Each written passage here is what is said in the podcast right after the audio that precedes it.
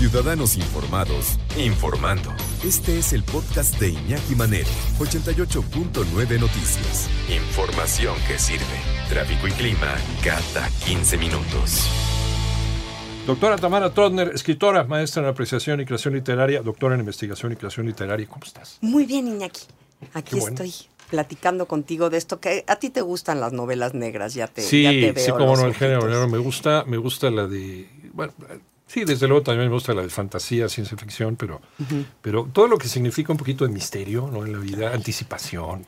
Sí, sí, búsqueda. Búsqueda, este, sí. Y luego, pues, si ahí salpica un poco de sangre. este.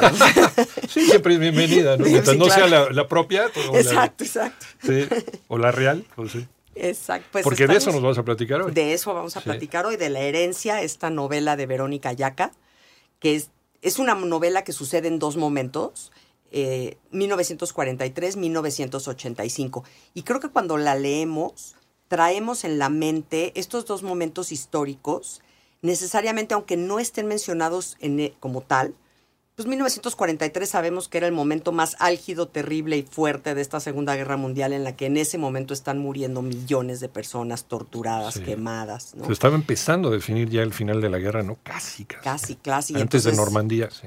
Y entonces viene un poco la decisión Sí. esta, la decisión final, ¿no? ¿no? De, de Hitler, donde dice acaben con todo. Entonces, la solución final, sí. esa la solución final. Y luego, por otro lado, 1985, pues el terremoto de México, que también trae pues toda esta sangre, todo este miedo. Y entonces, eh, creo que mientras que vamos leyendo la novela, al ver el principio de cada capítulo y ver estos, estos años, ya necesariamente nos mete en, en una en una sensación especial, ¿no? Este, abremos la, abrimos la novela con dos mujeres asesinadas, se encuentran en unas escaleras, están en unas posiciones muy raras. De entrada creemos que están embarazadas, luego nos damos cuenta que no, que les metieron cosas abajo el vestido para parecer embarazadas. Y no sabemos qué está pasando. Pero lo que sí sabemos es que estamos metiéndonos de clavado a una novela negra de esas que van a tener lo que ya decíamos, investigación, sí. sangre, miedo, a ver qué pasa. Y luego lo otro curioso es que es una novela negra escrita por una mujer.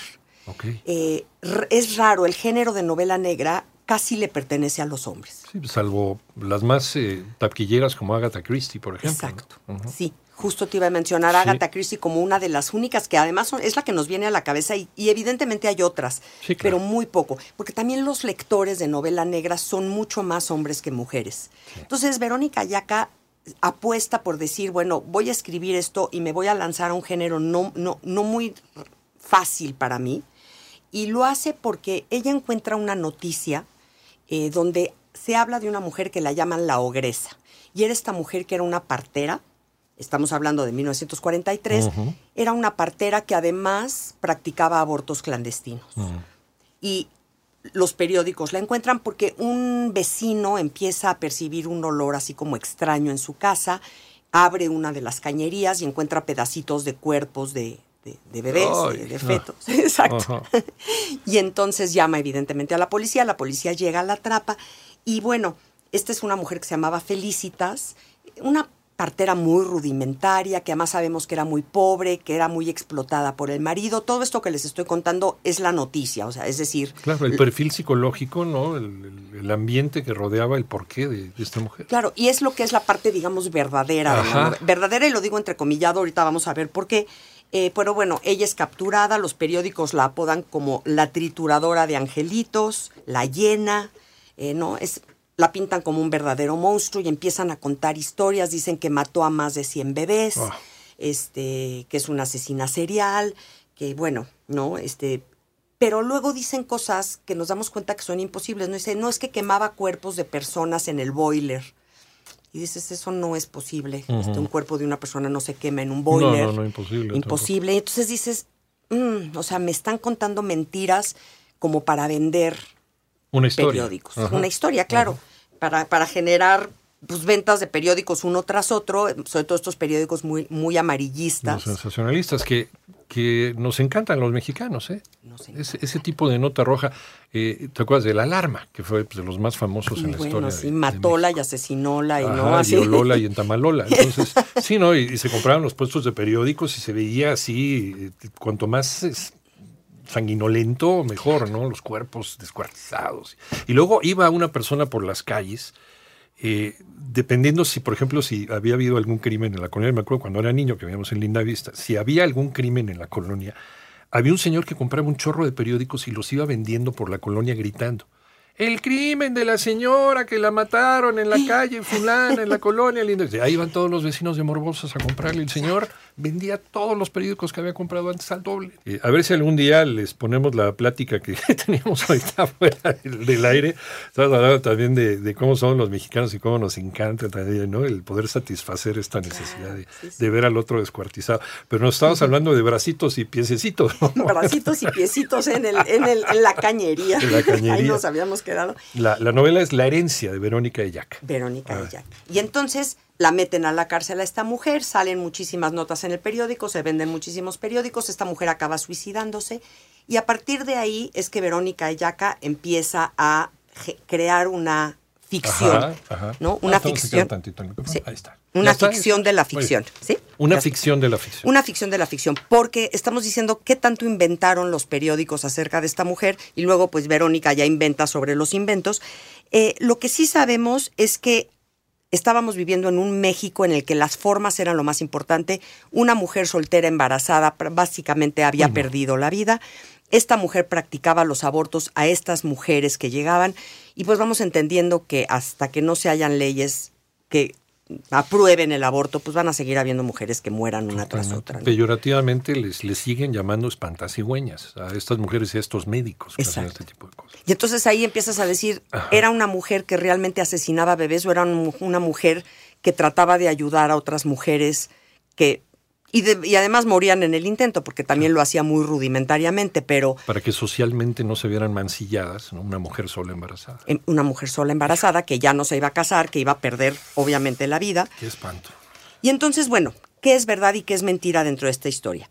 Este, ¿Y qué tienen que ver estas víctimas de asesinato en 1985 con Felicitas de 1943? Y ahí empieza toda esta investigación.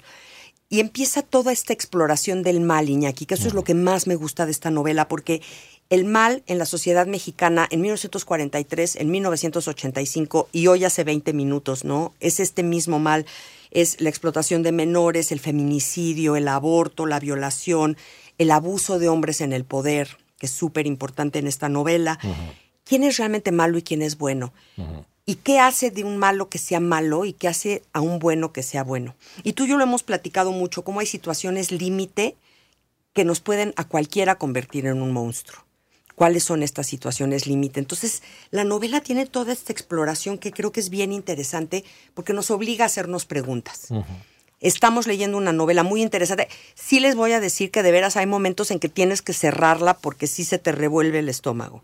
Es, bien difícil, muy gráfica, muy fuerte. Eh, te tiene que gustar este género para leerla porque sí es un género donde te va a mantener al borde del asiento todo el tiempo, ¿no? Porque además tiene como mucho ritmo, tiene un lenguaje muy pulido. Eh, pero bueno, sí nos obliga como a hacernos preguntas porque creo que nos hace que tomemos conciencia de que las desgracias tienen que dejar de ser cifras y se tienen que volver personas. Hoy, no podemos seguir solamente hablando de cuántas miles acá, cuántos miles acá, no, las, las violadas, los feminicidios, los desaparecidos. No, ahorita eso ya es una realidad. Lo que antes era pues pasto de literatura, ¿no? Ahorita ya es una realidad cotidiana. ¿no? Y, y, lo peor es que lo estamos normalizando. Eso es. Los, como son cifras, sí ya son 1200, ya son 3400, ya son. Y, se vuelven unos numeritos que suben o bajan. Diez mujeres son asesinadas al día en este país por el hecho de ser mujeres, nada más. Por eso se tipificó el feminicidio. Y cada una de esas diez tiene nombre, tiene apellido, tiene una historia, tiene una familia. Y, y, si no tomamos conciencia de eso y las vemos nada más como 10 mujeres al día, pues entonces perdemos la sensibilidad de lo que es estos asesinatos. No se conviertan en números. Claro. ¿No? Y, y, lo dijo Stalin, ¿no? O sea, un muerto es una desgracia, un millón de muertos es una estadística. De acuerdo.